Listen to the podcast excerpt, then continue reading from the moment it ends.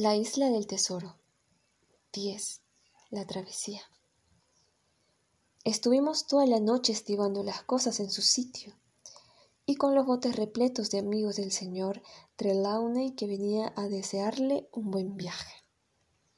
Yo estaba muerto de cansancio cuando, poco antes del alba, el contramaestre hizo sonar el silbato y la tripulación empezó a cubrir las barras del cabrestante. No tardó en levantarse el ancla. Las velas empezaron a tomar viento y la tierra y los barcos a desfilar a una y a otra banda antes de que yo pudiese echarme a descansar. La española había iniciado su viaje a la isla del tesoro. No voy a relatar con detalle la travesía. Fue bastante favorable. El barco demostró ser bueno y la tripulación un grupo de expertos. Incluso el capitán era un perfecto conocedor de su cometido. Pero antes de que llegásemos a la altura de la isla del tesoro, iban a suceder dos o tres cosas que conviene contar. En primer lugar, el señor Arrow resultó ser peor de lo que el capitán había temido. No tenía ninguna autoridad sobre los hombres, y la tripulación hacía cuanto quería con él. Pero eso no era lo peor, sino que al cabo de uno o dos días de navegación empezó a aparecer encubierta con los ojos turbios, la lengua estropajosa y evidentes síntomas de embriaguez. Había veces que se quedaba el día entero echado en su litera. No lográbamos averiguar de dónde sacaba la bebida. Este era el gran misterio a bordo.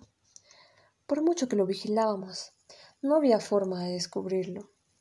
Y cuando le preguntábamos directamente, se echaba a reír si estaba bebido, y si estaba sobrio, negaba y juraba no haber probado otra cosa que agua. Se veía claramente que a ese paso no tardaría en acabar con su vida. De modo que nadie se sorprendió ni lo sintió cuando una noche de oscuridad y con el mar de proa desapareció y no lo volvimos a ver. Se ha caído al agua, dijo el capitán. Eso nos ahorra tener que ponerle grilletes. Nos habíamos quedado sin el segundo y había que nombrar a otro. Entre los marineros, el más indicado era el contramaestre Job Anderson, y él hizo las veces de segundo. En cuanto al timonel, Israel Hans era un viejo marinero cuidadoso, hábil y experimentado, con quien podía confiarse en caso necesario. Era muy amigo de John Silver, barbacoa como le llamaban los hombres. Toda la tripulación respetaba y obedecía al cocinero. Tenía una gracia especial para hablar con cada uno y para prestarles algún tipo de servicio particular. Conmigo era muy amable. Siempre lo alegraba verme en la cocina, que mantenía limpia como un espejo.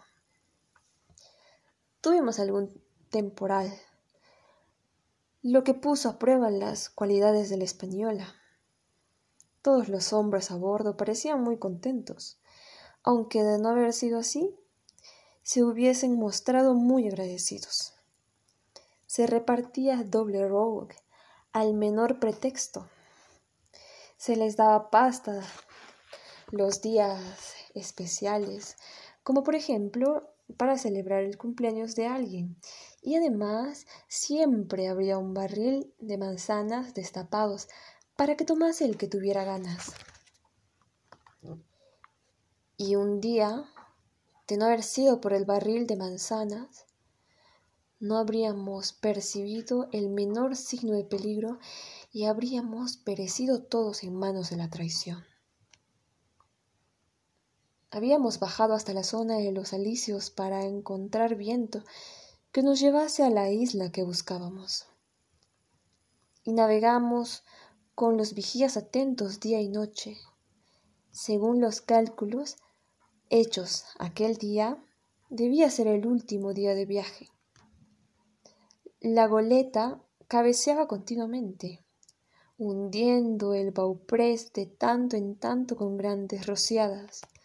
Todas las velas iban hinchadas y todos mostraban el mejor humor, porque nos encontrábamos muy cerca del final del principio de la aventura. Poco después de ponerse el sol, cuando ya se había terminado todo el trabajo y me dirigía a mi cabina, se me ocurrió ir a tomar una manzana.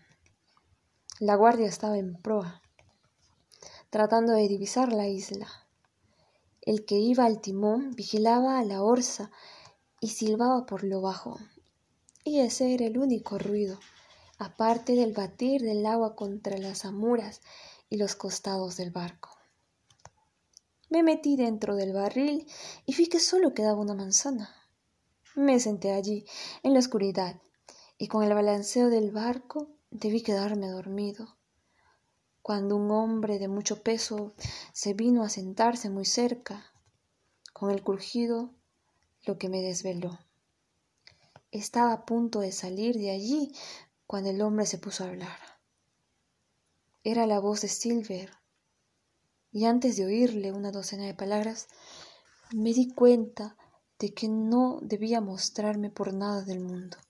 Me quedé allí, temblando y escuchando muerto de miedo y de curiosidad, pues por aquella docena de palabras comprendí que las vidas de todos los hombres honrados que iban a bordo dependían de mí únicamente.